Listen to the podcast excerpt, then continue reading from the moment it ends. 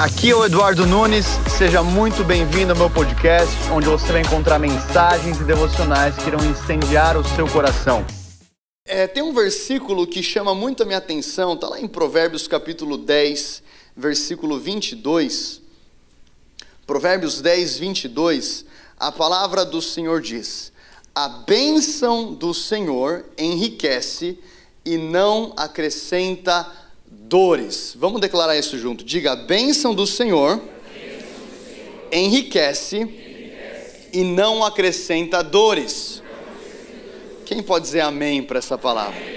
Eu lembro que quando é, a Kristen engravidou pela primeira vez, das quatro ou cinco vezes dos filhos que a gente vai ter espalhados aí pelo mundo, amém?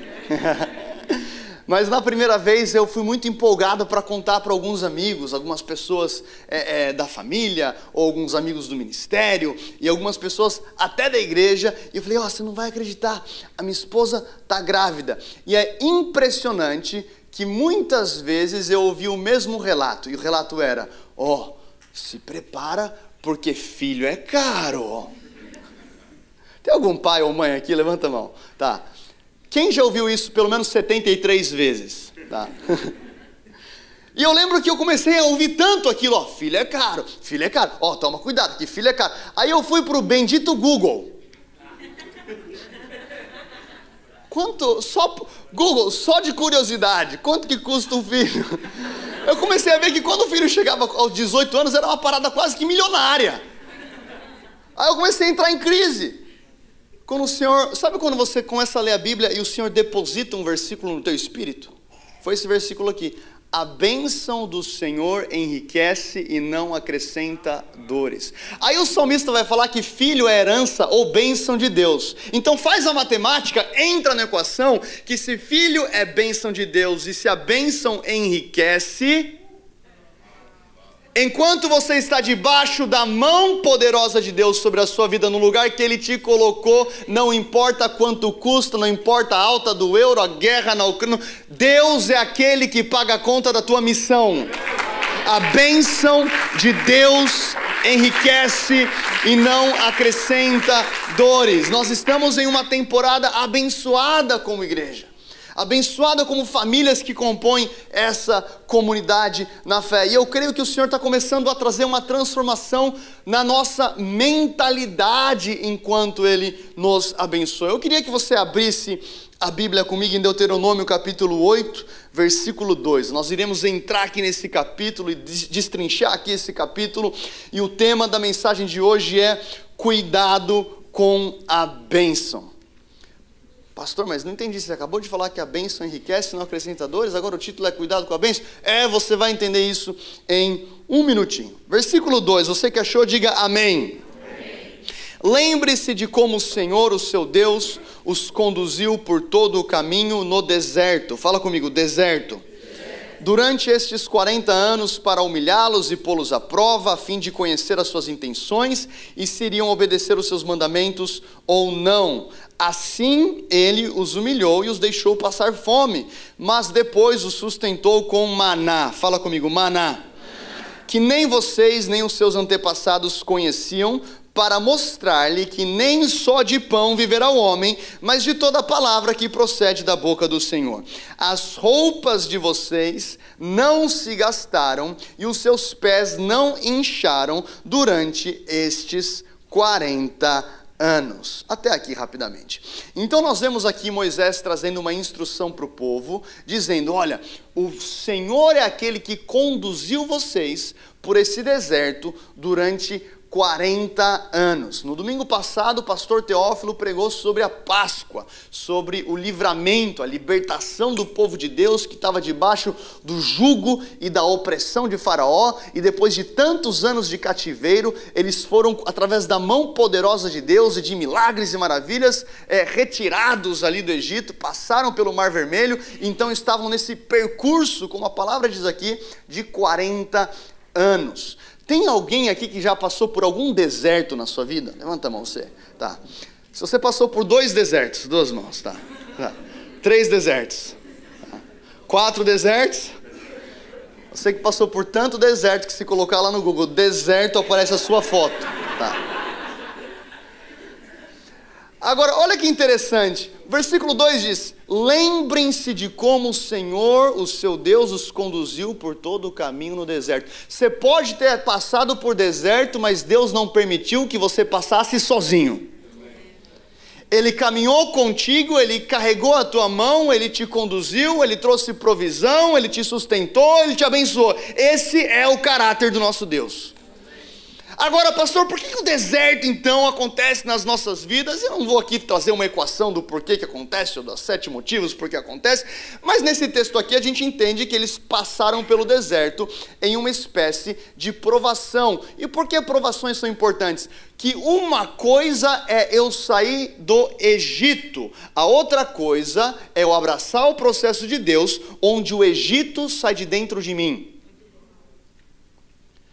Por quê? Porque, obviamente, eu não posso entrar em Canaã com a mesma mentalidade que eu tinha debaixo de Faraó. Então, sair ou atravessar pelo Mar Vermelho é uma questão de livramento. Deus ele toca ali através do cajado de Moisés que é estendido. Deus ele toca aquele mar, o mar se abre e eles passam em terra seca. Agora, atravessar o Rio Jordão, a palavra diz que o rio ele para e as águas são interrompidas quando os pés dos sacerdotes tocam nas águas. Então não era só uma questão de livramento, mas era o povo de Deus crescendo na questão do discipulado e de mentalidade a fim de ocupar a promessa que Deus havia liberado. Porque se eu não abraço esse processo de Deus na minha vida, eu vou ter a tendência de produzir na terra prometida a mesma cultura que eu aprendi por 400 anos no Egito. É por isso que o Senhor falava, Moisés, avisa o povo, quando entrarem em Canaã, para não adorarem os deuses daquela terra, porque a cultura local poderia ser replicada, mesmo sendo o povo de Deus, porque a mente não tinha sido emancipada. Então, esse processo que nós passamos muitas vezes é um processo que pode às vezes ser doloroso e falar, cara, eu não aguento mais, eu vou lá na Zion, quero uma palavra de esperança. O pastor pega o microfone e diz: abraça o processo. Mas o mais importante é que Deus não te abandona sozinho no meio desse processo e Ele está purificando você como um, como um ouro numa fornalha. E é interessante no versículo 3 que a palavra diz que depois o sustentou com maná. Fala comigo, maná. Fala comigo, provisão. Quem que ama quando Deus libera provisão sobre a tua vida? Quantos aqui tem milagres de provisões e de testemunhos e coisas que Deus fez? Eu lembro quando o pastor Teófilo me convidou para uma viagem missionária e eu comecei a orar porque eu não tinha o valor da passagem, não tinha o dinheiro, e ele falou assim: Ó, preciso da tua confirmação até hoje, hoje à tarde. E aí depois eu fui lá e fui almoçar com a minha esposa, a gente estava comendo, e aí eu fui sair do almoço, e aí a Kristen falou assim: Ó, você já conseguiu o valor da passagem? Eu falei assim: ainda não. É, então é o seguinte: até hoje você vai conseguir esse dinheiro. Eu falei, amém. Até hoje, 4 e 2. falei, específico isso, né? Eu lembro que eu estava na porta, eu parei, amém? Fechei a porta, fui trabalhar, esqueci da palavra. Daqui a pouco, não é história de pescador, tá? Como diz no Brasil. Cara, 4 e 1 ou 4 e 2 eu recebo uma mensagem na, no WhatsApp dizendo: é, Eduardo, conseguimos aqui um recurso para a sua viagem, é, pode emitir a passagem, segunda-feira você viaja com o pastor Teófilo. Fala comigo, maná. Não é bom quando cai do céu? Quando cai do céu provisão, cuidado, sustento, e eu quero declarar sobre a tua vida nessa temporada o cuidado de Deus, a provisão de Deus, portas abertas de Deus sobre a tua casa, sobre a tua vida, sobre a tua família, em nome de Jesus. Ah, então eu olho para esse povo e penso: Senhor, que povo abençoado. Não só porque eles tinham um Senhor, mas para para pensar que eles eram os únicos povos, o único povo da terra que tinha acesso àquilo. Hoje, graças a Deus, na, na, dispensação da graça, esse evangelho nos atingiu como gentios. Nós temos aqui pessoas de diferentes nacionalidades.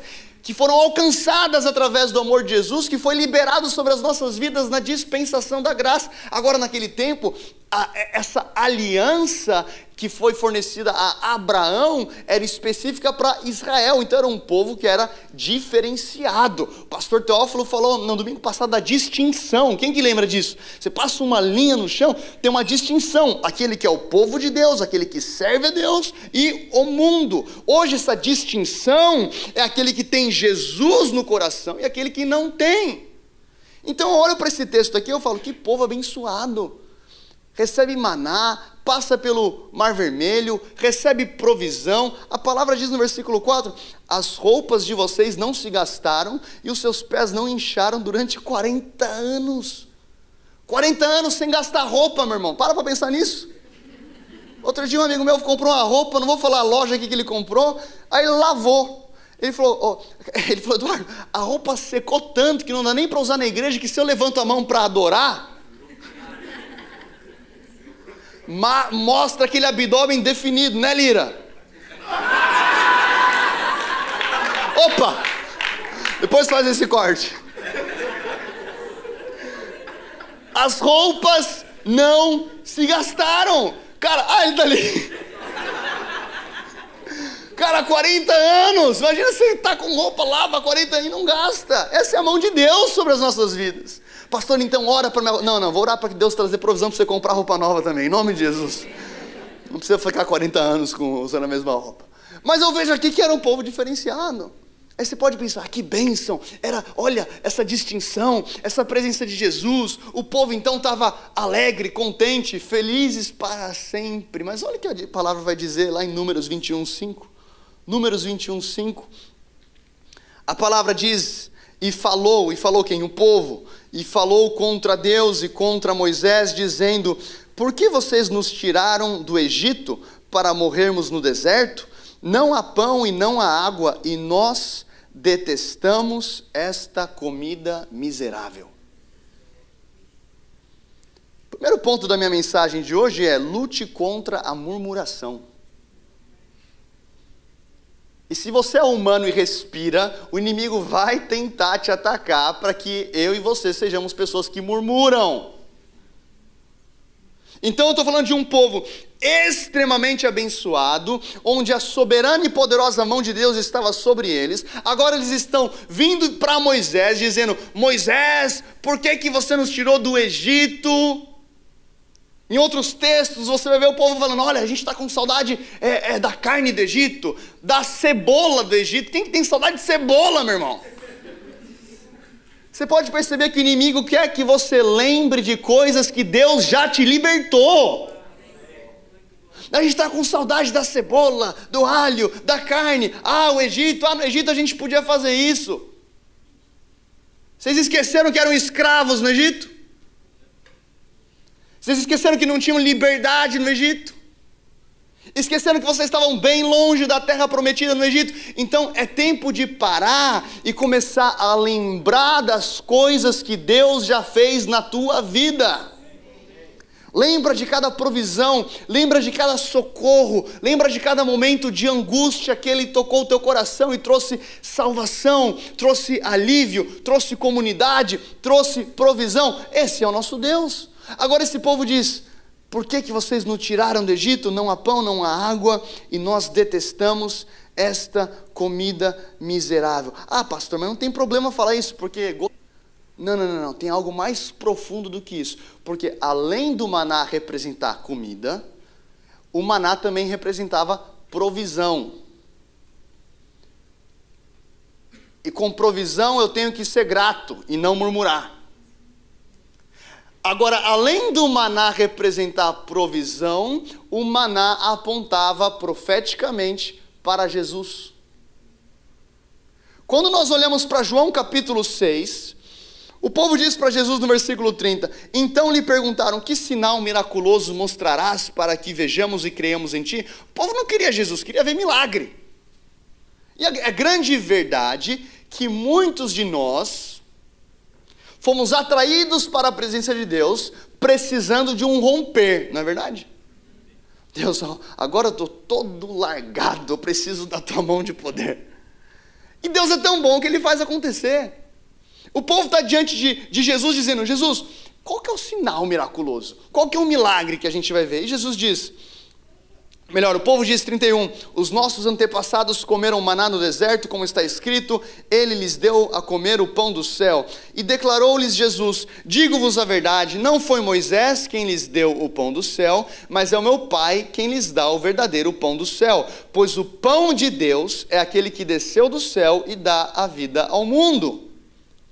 Disseram eles: Senhor, dá-nos sempre desse pão. Então Jesus declarou: Eu sou o pão da vida. Aquele que vem a mim nunca terá fome, aquele que crê em mim nunca terá sede. Esse é o nosso Jesus. Então, quando eu murmuro e reclamo contra o maná, eu também estou murmurando contra o Senhor e contra a obra dele na minha vida. Então, uma das coisas que nós precisamos engajar nessa temporada, enquanto Deus nos abençoa como igreja, e tem expansão, e tem crescimento, e dez almas são salvas ontem, e aí tem batismo nas águas, e aí tem as crianças, e mover, milagre, maravilha, glórias a Deus. Agora, proteja a tua boca. Vira para o teu irmão e fala assim: proteja a tua boca de toda murmuração. Todos nós lutamos contra isso. Todos nós lutamos contra a reclamação. Todos nós temos muitas vezes a tendência de olhar para o copo meio vazio. Ah, mas é isso. Ah, mas é aquilo. E eu fico olhando às vezes na internet. Você olha, ah, meu irmão, você vai lá para o Twitter e começa a ver o tanto de crente que a única coisa que sabe fazer é criticar. Eu sei que não tem ninguém aqui assim. Fala comigo, ufa. Por pouco, irmão. Mas o cara não evangelizou ninguém, não batizou ninguém, não discipulou ninguém. Qual que foi a última vez que orou por um enfermo? Mas tá lá, especialista em criticar a igreja. PhD. Daqui a pouco vamos colocar no Instagram. PhD em criticar igrejas. Então nós temos que, de um lado, estar nesse lugar da bênção de Deus, mas também precisamos entender que quando a bênção de Deus vem sobre as nossas vidas, nós precisamos proteger a nossa boca de murmuração. E murmuração é uma parada que é contagiosa. Não é verdade? Você começa, eu sei que nunca ninguém andou aqui com alguém que murmura.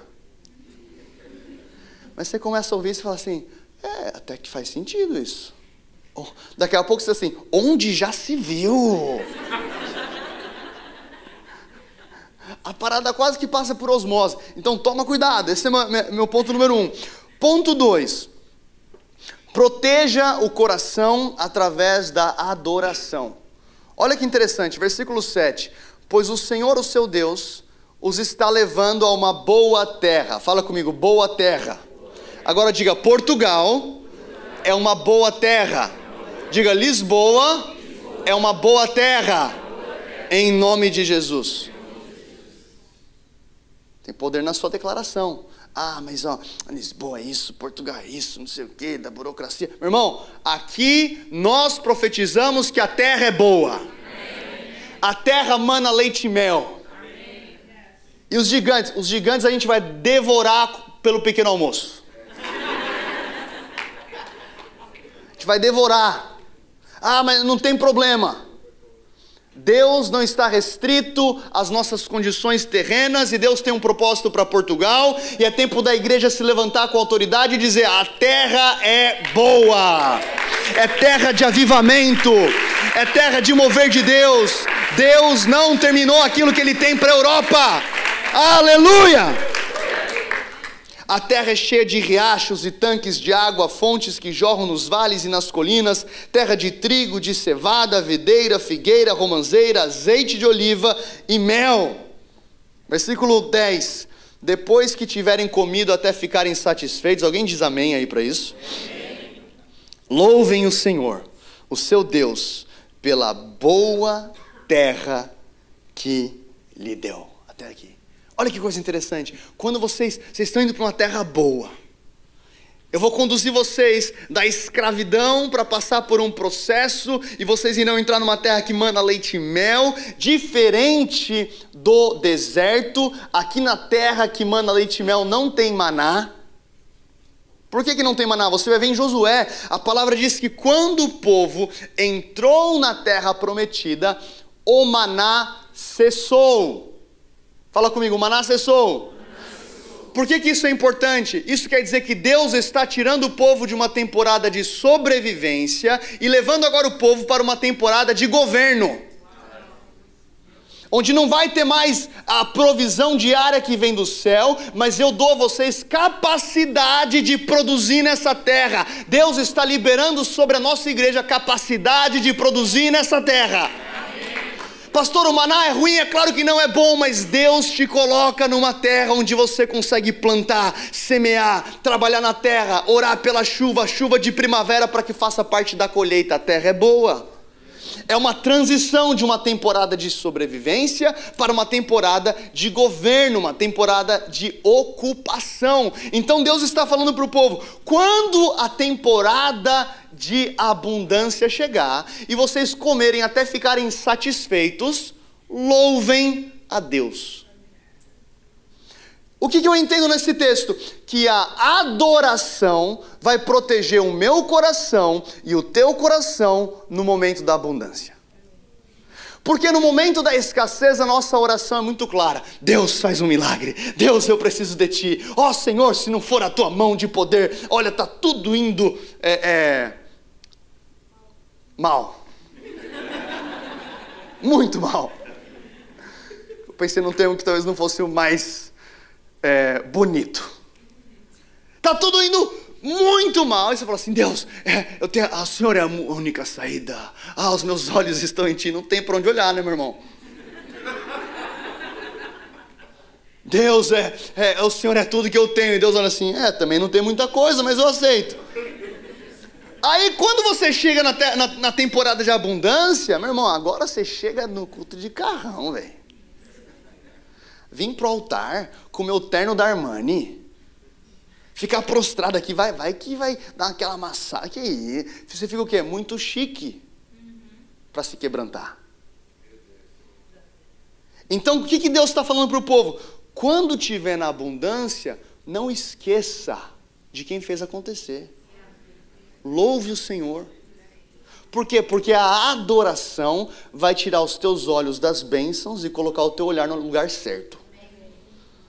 Deus tem a ver com a tua presença. Eu te adoro. Eu adoro a tua presença, eu adoro o teu nome, eu amo o teu nome, eu amo a tua glória. Senhor, eu te louvo, eu te adoro. Esse é o poder da adoração. Aí lá no versículo 11, tenham cuidado de não esquecer do seu Deus, deixando de obedecer os seus mandamentos, as suas ordenanças, que hoje eu lhes ordeno. Então é mais fácil a gente esquecer dos Deus, de Deus no momento de abundância. E por que, que eu falo isso? Eu estou vendo algo acontecer? Não, eu, tô, eu, eu, é, é um pressentimento espiritual e uma convicção da onde que o Senhor tem nos apontado como igreja. Prepara para a bênção. Amém? Amém? Ah, pastor, mas agora eu estou até com receio. Eu nem quero ser tão abençoado assim para. Não, não é isso.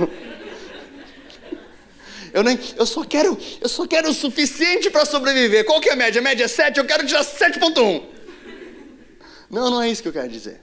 O que eu quero é dizer é, abrace um processo de discipulado e transformação, onde o Senhor pode prosperar a tua vida, mas aquilo não vai afetar quem você é. Tem gente que fala assim, ah, ó, fulano ganhou muita grana e ele mudou, viu? O dinheiro mudou. Não, não, não, não. Não mudou, não. Só revelou aquilo que já estava dentro. Só trouxe para fora. Mas se eu abraço esse processo de transformação, de adoração, protejo a minha boca, Deus pode confiar. Aí você vai ver lá no versículo 12: Não aconteça que depois de terem comido até ficarem satisfeitos, alguém diga amém para isso de novo, muito versículo profundo. De terem construído boas casas e nelas morado, de aumentarem os seus rebanhos, fala comigo, multiplicação, aumentarem a sua prata, o seu ouro e todos os seus bens, que o seu coração fique orgulhoso e vocês se esqueçam do Senhor, do seu Deus, que os tirou do Egito, da terra da escravidão. Versículo 17: Não digam em seu coração, a minha capacidade e a força das minhas mãos ajuntaram para mim toda essa riqueza. Mas lembrem-se do Senhor, do seu Deus, pois é Ele que lhes dá a capacidade de produzir riqueza. Repita comigo: ele que me dá a capacidade de produzir riqueza. Qual que é o meu ponto 3 aqui? Ser humilde e dependente. Olha que interessante, o versículo 14, é, é, no versículo 12 e 13, o Senhor diz: Ó, quando aumentar o rebanho, quando aumentar o ouro, quando aumentar a prata, quando eu te prosperar, que o seu coração não fique orgulhoso. Não aconteça que o seu coração fique orgulhoso e vocês se esqueçam do Senhor, do seu Deus que os tirou do Egito. A palavra vai dizer o seguinte: que Deus se opõe ao orgulhoso, mas ele concede graça ao humilde. Quando eu começo a ficar orgulhoso daquilo que Deus fez na minha vida, eu escolho lutar contra Deus. Ah, mas eu quero subir, subir, subir. Ah, é, na Bíblia eu também conheço alguém que queria subir muito. Está lá em Isaías 14. Alguém que queria subir tanto que queria ser como Deus. Toma cuidado, meu irmão. E aí tem gente que fala assim: não, mas fica tranquilo, que Deus não vai te promover sem antes tratar o seu caráter. Mentiram. E mostra na Bíblia que isso existe. Como assim, pastor? Vamos lá. Olha para a vida de Saul. Saul foi promovido ou não foi promovido? Virou rei, tratou caráter, não tratou? Não tratou. Aí Deus fala assim, ó, Samuel, é seguinte, esqueça Saul, porque eu já levantei um homem segundo o meu coração. Ou seja, o plano de Deus vai continuar a acontecer com você ou sem você, comigo ou semigo. Vai acontecer. A pergunta é: o meu coração, o teu coração, o nosso coração como igreja está em um lugar de humildade e de dependência, não só no momento da escassez, mas no momento da abundância, quando existe tanta provisão, tanta bênção, tanta presença, o teu coração ainda diz: Deus, tudo que eu tenho pertence ao Senhor. Eu dependo do Senhor. Você pode olhar para a tua conta bancária, milionária tem algum empresário aí? Alguém que tem chamado empresário? Pode levantar assim. Declaro essa onda de bênção sobre as empresas de Portugal, sobre a tua vida. Deus é aquele que te dá a capacidade de produzir riqueza. Dinheiro não é do maligno, não, gente. Ah, mas dinheiro é do mal, credo. Ah, você paga a sua conta como? Um... Você chega pro garçom. Quanto que deu? Deu tanto, ó, o preço foi pago, viu, Lamas? Tem gente que é tão espiritual, tão espiritual, tão espiritual, que quer ficar orando o dia inteiro. Ora sim, mas trabalha também. Paulo diz aos Tessalonicenses: você não quer trabalhar? Que bom, também não coma. Ponto, resolvido, resolveu a situação. Outro dia chegou um jovem para mim numa conferência no Brasil e falou assim: Pastor, ó, eu, eu, eu não tenho chamado para trabalhar. Eu falei: Conta-me mais sobre isso. É. Falei, tá, me conta um pouco mais. É, não, é que Deus falou para mim. Aí quando o cara vem com um papo de Deus falou para mim, já te coloca numa posição de, mano, se Deus falou com você, ó, quem sou eu, mano? Deus falou, tá falado. Você não precisa nem da minha opinião.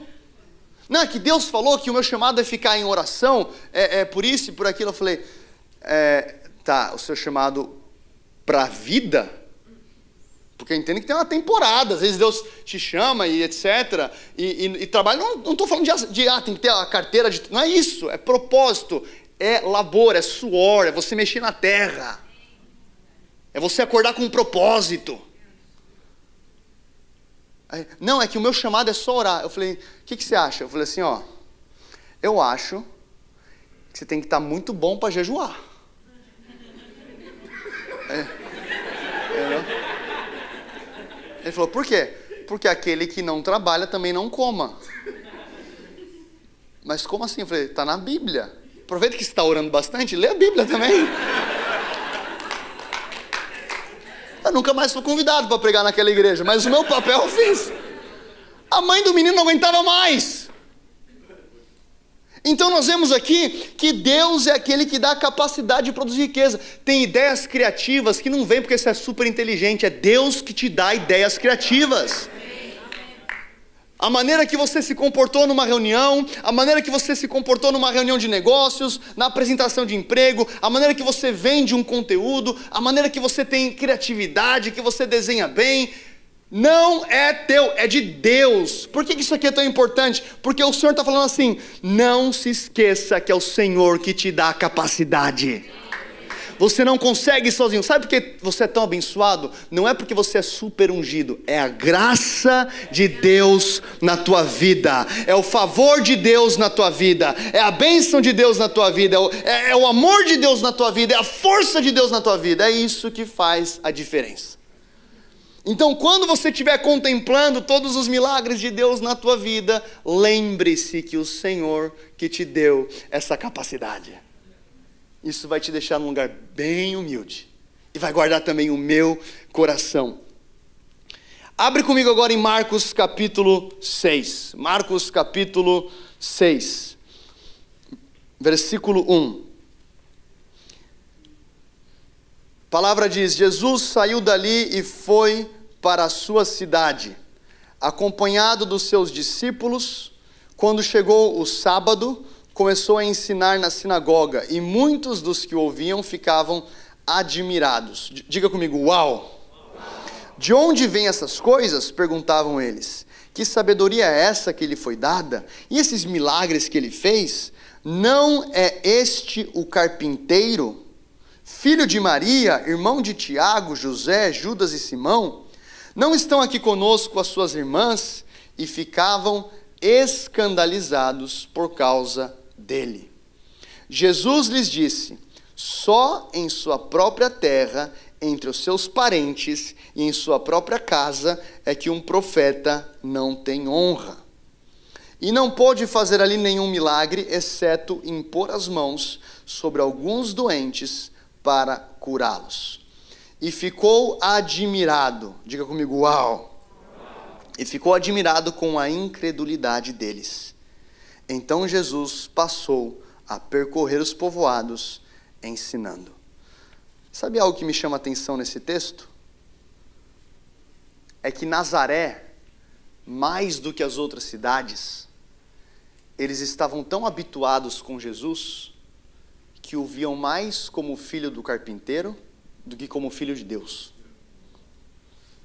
Então, em meio a tanta bênção, em meio a tanto milagre, em meio a manifestações da glória de Deus, não acostume-se com Jesus. Esse é meu quarto ponto. Não acostume-se com Jesus. Porque existem momentos onde nós temos um encontro com Deus e nós estamos naquele momento de primeiro amor. Onde você fala, Senhor, eu quero ficar na tua presença. Eu quero ficar na tua casa. E aí nós adoramos e você vem para todo apelo porque você quer mais Jesus. Toda mensagem tá boa porque para o faminto até o amargo é doce.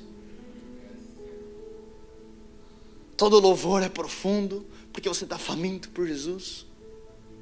Só que você vai se alimentando e ganhando mais discernimento espiritual, e junto com o discernimento espiritual, vem um espírito crítico.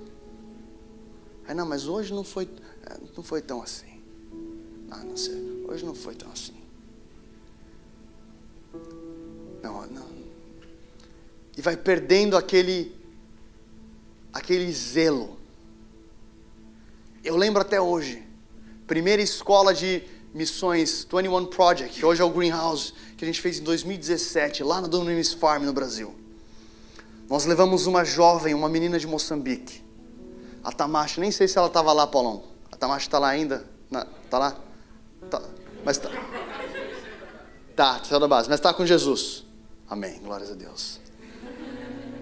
essa moçambicana foi para a escola missionária e, cara, foi uma luta para fazer aquela, aquela escola acontecer. Porque o, o, o pastor Teófilo, ele, ele é mais um apóstolo do que um pastor. Só que a gente não usa a questão dos termos. Então é aquele negócio, compra a fazenda, aí comprar uma fazenda, milagre, atrás de milagre, não sei o quê. Aí ele vira assim, era então agora vamos fazer uma escola missionária. Aí eu olhava para a fazenda, tipo assim, sério? Daqui a uns três anos? Não, em julho. Tá, mas assim, como assim em julho? Não, a gente vai reformar. Apóstolo é tipo reformar, construir, quebra tudo, levanta de novo, vamos, vamos para cima. E eu assim, oh, pastor, eu não quero ser o cara contra a sua fé, mas assim, a gente tá um pouco atrasado. Não, vai dar, vai dar, vai dar, vai dar. Vamos lá, vai dar.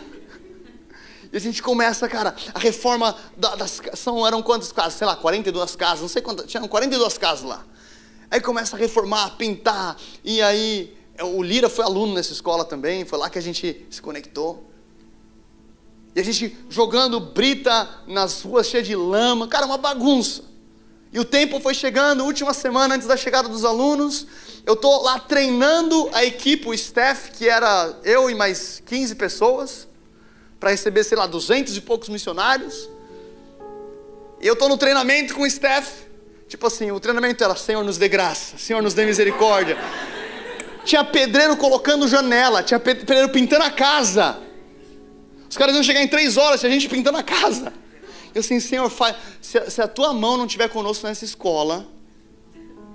Aí daqui a pouco chega o Paulão, vem correndo. Eri, eu preciso falar com você. Eu falei, Paulão, estou aqui treinando o meu staff muito grande. Não, mas é um pouco urgente. Falei, pessoal, espera um pouquinho. Eu fui lá falar. Eu falei, o que, que foi, Paulão? É, então, tá faltando umas camas. Eu falei, como assim faltando umas camas? A gente comprou as camas exatas? Não, tá faltando algumas. Eu, tá, pela cara que eu tava vendo, não era uma, tinha algumas quantas. Ele, 72.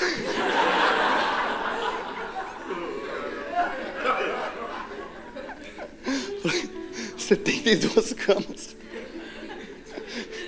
Tipo, 7 e 2, é, são 72. Eu voltei para o treinamento do staff. A gente começa a orar, daqui a pouco a galera sai. Vai um, um menino lá pegar madeira, os staffs começam a montar cama, bater martelo. Cara, até hoje eu viajo o Brasil, quando eu vou ao Brasil para pregar, vem um jovem assim, ó, oh, Eri, eu lembro da escola de 2017. Ó, nunca vai ter uma escola igual aquela. Tem até um carinho por quem foi daquela turma. Porque a questão da operação, obviamente, não foi a melhor. Mas a glória de Deus invadiu aquela escola vez após vez após vez, porque a nossa oração era: Deus, se o Senhor não aparecer, a gente está perdido. E eu lembro que no meio da, da, da, da, escola, algumas pessoas começaram, não poucas pessoas, mas algumas começaram a reclamar a respeito da refeição. Porque a gente não tinha muito budget para fazer comida, porque a gente teve que reformar 42 casas. E aí eu lembro que eu estava frustrado, tipo, nossa, a gente está fazendo tanto e fazendo o nosso melhor. E aí eu cheguei para Tamasha, eu e a Kristen, Tamasha, o que, que mais chamou atenção para você aqui nessa escola? Aí ela parou, eu falei assim, ela vai falar dos encontros com Deus, do Shaba, da oração em línguas. Ela falou assim, hum, a comida. Aí, o, o, tipo, o quê? Não, a comida. Aí na hora eu começo a chorar o Senhor falar comigo, aí está alguém que entendeu. Para aquele que está atento, que está faminto pela presença de Jesus, ele consegue honrar aquilo que está acontecendo. Qual que foi o problema de Nazaré? Quando Jesus entrava em Nazaré, Jesus era o filho, o filho do carpinteiro. Ô oh, Jesus, tudo bem? Puxa a cadeira aí, senta aí, você quer um pedaço de bolo? Ah, como é que está a Maria? Como é que está oh, os teus irmãos, as tuas irmãs? Tamanho desprezo que a palavra vai dizer o seguinte: que Jesus ficou admirado com a incredulidade deles. Meu irmão, como é que você deixa um Deus que criou todas as coisas admirado? É Deus fala assim: Uau, eu estou impressionado com tanta incredulidade. Sabia que Jesus pode estar no ambiente e você não percebê-lo? E eu vejo aqui a importância da nossa igreja, da nossa geração, entender que Deus está se movendo, como foi no domingo, mas como foi hoje à tarde, como foi hoje de manhã, e falar: Deus, eu não quero perder o senso de uau. Aí a palavra diz que Jesus não pôde fazer ali muitos milagres. Não é que ele deixou de ser Deus? Não é que ele entrava em Nazaré e ele ficava menos ungido? É porque Deus honra princípio. E sim, ele é soberano e faz do jeito que quer, a hora que quer. Às vezes ele, ele rompe as próprias estruturas, como foi o encontro que Jesus teve com Saulo.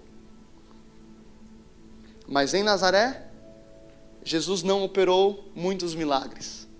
E a palavra vai dizer que, exceto impôs as mãos sobre alguns enfermos e os curou. Esse era um dia ruim do ministério de Jesus. Jesus, como é que foi o alcance hoje? Já foi ruim, só teve umas curas, uns paralíticos levantaram, uns mudos falaram, mas assim, não foi tão bom. Esse é o nosso Jesus. Só que eu quero concluir com uma outra passagem. Mateus capítulo 8. Abra comigo Mateus capítulo 8. Versículo 5. Aqui Jesus está em outra cidade. E a palavra diz: Entrando Jesus em Cafarnaum. Fala comigo, Cafarnaum. Dirigiu-se a ele um centurião, pedindo-lhe ajuda, e disse: Senhor, o meu servo está lá em casa, paralítico e em terrível sofrimento. E Jesus disse: eu irei curá-lo. Vamos parar aqui. Meu irmão, se Jesus vira para você e fala assim: Eu vou à tua casa, o que, que você faz? Você fala amém para isso? Jesus, eu te dou uma boleia, entra aí. Vamos rápido. Eu já ia ligar, ó, prepara alguma coisa aí que Jesus está chegando. Jesus, ele fala para aquele centurião: Eu irei curá-lo. Eu vou para tua casa, eu vou fazer algo lá na tua casa. Respondeu o centurião: Senhor, não mereço receber-te debaixo do meu teto, mas dize apenas uma palavra, e o meu servo será curado. Pois eu também sou homem sujeito à autoridade com soldados sobre o meu comando. Eu digo a um vai, ele vai, a outro venha e ele vem. Digo ao meu servo faça isso, ele faz. E ao ouvir isso, Jesus admirou-se e disse aos que o seguiam: Digo-lhes a verdade, eu não encontrei em Israel ninguém com tamanha fé. Agora num centurião e esse centurião, ele tem um encontro com Jesus, e diferente da recepção que eles tiveram, que Jesus e seus discípulos tiveram em Nazaré, esse centurião, ele honra Jesus.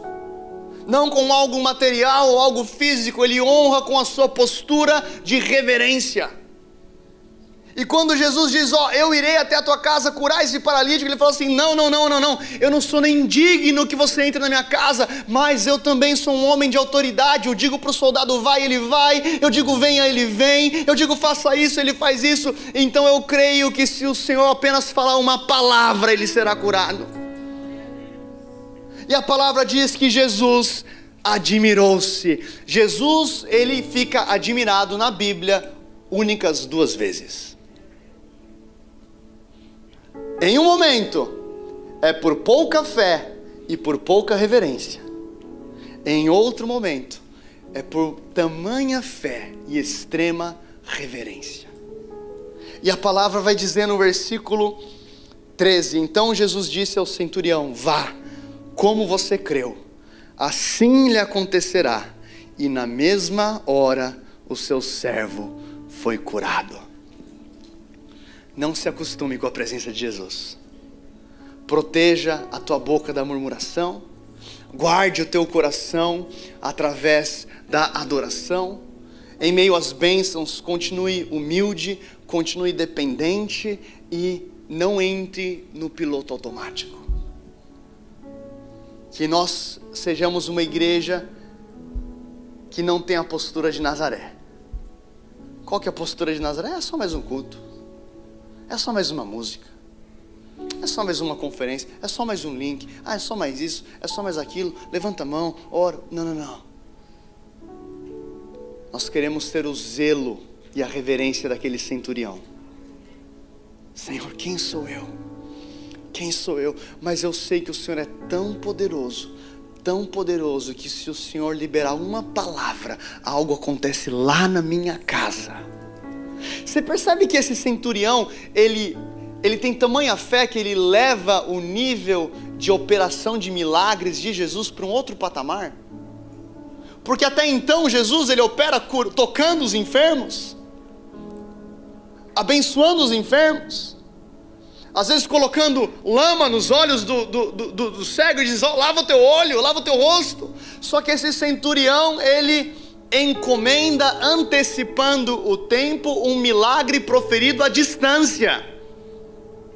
Ó, oh, nem precisa ir, basta uma palavra. Eu sou homem de autoridade, eu entendo. Quando eu falo para um soldado vai, ele vai. Eu sei que se o Senhor falar alguma coisa aqui, no mundo espiritual acontece alguma coisa. Quando você entra com fé, com expectativa, com reverência na presença de Deus, você lança suas orações aos céus e algo acontece nessa atmosfera. Você pode estar aqui, Deus está operando na tua casa. Você pode estar aqui, Deus está operando no teu trabalho. Você pode estar aqui, Deus está operando na tua nação. Você pode está aqui, Deus está operando no porto, em Madrid, quando Deus levanta uma geração com reverência, uma geração com a revelação daquilo que Jesus é, uma geração que não está apenas afim dos milagres, mas da presença de Jesus. Essa geração começa a viver mais e mais e mais e mais milagres e maravilhas, milagres e maravilhas, e Jesus diz para esse centurião: Como você creu, assim acontecerá. Eu quero declarar sobre a tua vida: Como você creu, assim acontecerá. Eu quero declarar sobre a sua vida que você se levanta nesse tempo como um centurião em Portugal, que vai falar: Jesus, eu creio que é tempo de avivamento. Jesus, eu creio que o Senhor pode fazer nessa nação. Jesus, eu creio que o Senhor pode fazer na minha família. Jesus, eu creio que o Senhor pode fazer na minha casa. Eu não vou ficar indiferente na presença de Deus. Se você quer mais de Jesus, fica de pé onde você está. Ora bababaceteteterebassai. Vocês podem incluir a fé. Dá, dá para tocar ou não? Se você puder levantar as mãos onde você está, feche os teus olhos. Nós iremos entrar em um momento de adoração, mas antes disso, eu sinto realmente de quebrarmos agora toda murmuração e toda reclamação. Aonde você está agora, começa a falar Espírito Santo, eu te dou liberdade eu te dou liberdade para é, confrontar o meu coração de toda reclamação, de toda murmuração, de tudo aquilo que tem sido semeado no espírito através das minhas palavras. O Espírito Santo está tocando pessoas aqui e eu vejo esse arrependimento. Talvez você chore, talvez você não chore, talvez você sinta algo, talvez você não sinta. Não fique preocupado com os seus sentimentos. E agora, à medida que o Espírito Santo fala contigo, começa a falar: Senhor Jesus, eu te peço perdão pela murmuração, eu te peço perdão pela indiferença, eu te peço perdão pela falta de reverência na tua presença. Senhor Jesus, eu peço-te perdão por cada palavra proferida que não veio diretamente do teu coração. Eu peço perdão por reclamar do maná, por reclamar da provisão. Eu peço perdão, Senhor, por todas as vezes que semeamos algo que não vem do teu espírito. E nesse momento nós enchemos a boca de gratidão. Nós te agradecemos com as tuas próprias palavras. Começa a agradecer a Deus. Isso aí o teu pastor não pode fazer por você. Isso aí o teu líder de link não pode fazer por você. Isso aí não é um anjo que vai abrir a tua boca. Começa agora a abrir a tua boca e falar: Deus, eu te agradeço. Eu te agradeço pelo meu casamento. Eu te agradeço pela minha casa. Ah, é pastor, eu não tenho nem o que agradecer. Agradeça porque o filho Filho de Deus sangrou naquela cruz no seu lugar. Agradeça pela alegria da salvação. Agradeça pelo Espírito Santo que habita dentro de você. Agradeça, porque Deus é bom o tempo todo. Grandes coisas fez o Senhor por nós e por isso estamos alegres. Grandes coisas fez o Senhor por nós e por isso estamos alegres. Nós quebramos agora todo espírito crítico, todo espírito de murmuração. Nós quebramos agora em nome de Jesus. Que se levante a geração de Josué e de Caleb, que se levante a geração do centurião, que diz: Senhor, tu és o homem de autoridade, basta uma palavra. Nós reconhecemos a tua presença, nós honramos a tua presença, nós honramos a tua presença. Deus nos tira de Nazaré e nos leva até a fé que havia em Cafarnaum, na vida daquele homem. Deus expande agora a nossa fé em nome de Jesus.